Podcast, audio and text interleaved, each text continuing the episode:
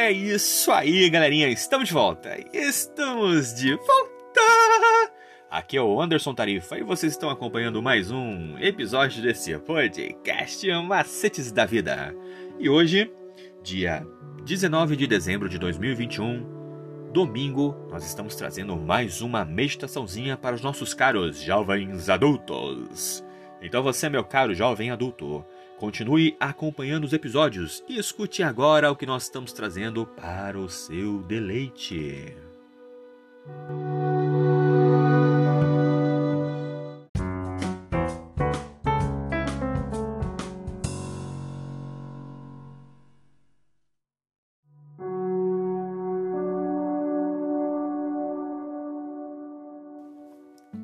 E o nosso tema geral é a verdade presente em Deuteronômio. E o título de hoje é O Pecado de Moisés, parte 1. Porque, vez após vez, mesmo em meio à apostasia e peregrinação no deserto, Deus proveu milagrosamente para os filhos de Israel. E isso é por mais indignos que fossem, a graça fluía para eles. E no presente, nós somos igualmente recipientes de Sua graça, por mais que sejamos indignos dela. Afinal, não seria graça se a merecêssemos, não é mesmo? E além da abundância de alimento que o Senhor milagrosamente ofereceu ao povo no deserto, outra manifestação de sua graça foi a água, sem a qual eles teriam morrido em um deserto seco, quente e desolado. E falando sobre essa experiência, Paulo escreveu: E beberam da mesma bebida, uma bebida espiritual, porque bebiam de uma pedra espiritual que os seguia, e a pedra era Cristo.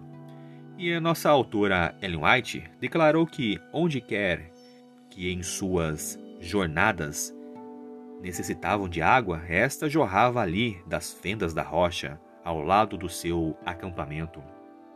Agora nós vamos ouvir a leitura do livro de Números, no capítulo 20, do versículo 1 ao 13. Nós estamos utilizando a nova tradução da linguagem de hoje, Números 20, do 1 ao 13.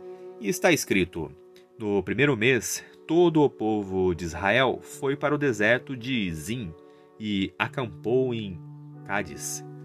Ali Miriam morreu e foi sepultada. E naquele lugar não havia água, por isso o povo se reuniu e começou a reclamar contra Moisés e Arão. E eles diziam: Teria sido melhor se tivéssemos morrido na frente de Deus, o Senhor, com os nossos companheiros ou outros israelitas.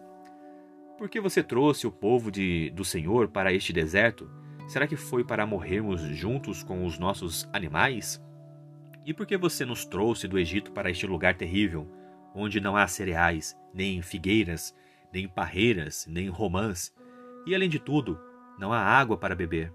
Então Moisés e Arão saíram dali, onde o povo estava, e foram para a porta da tenda sagrada, e eles se ajoelharam, encostaram o rosto no chão, e a glória do Senhor apareceu.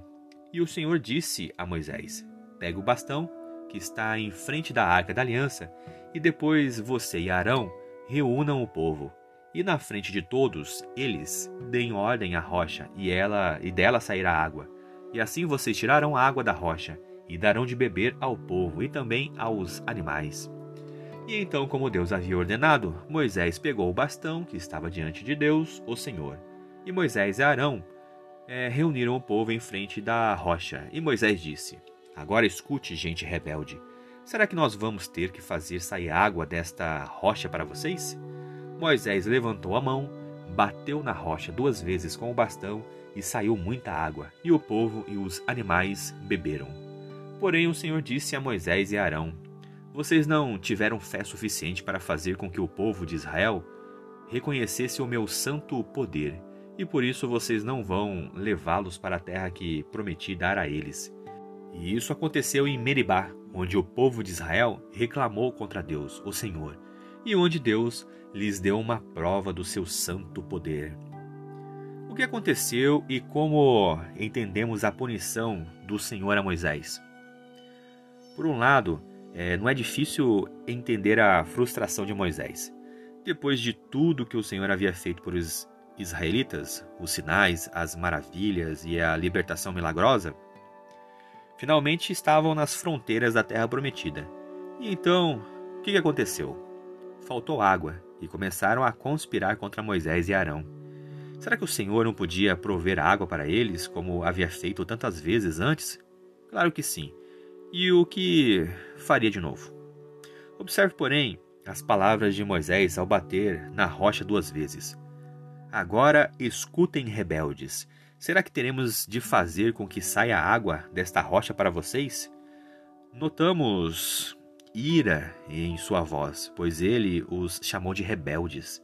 O problema não foi a ira em si, que foi ruim o suficiente, porém compreensível, mas as seguintes palavras: Teremos de fazer com que saia água desta rocha para vocês?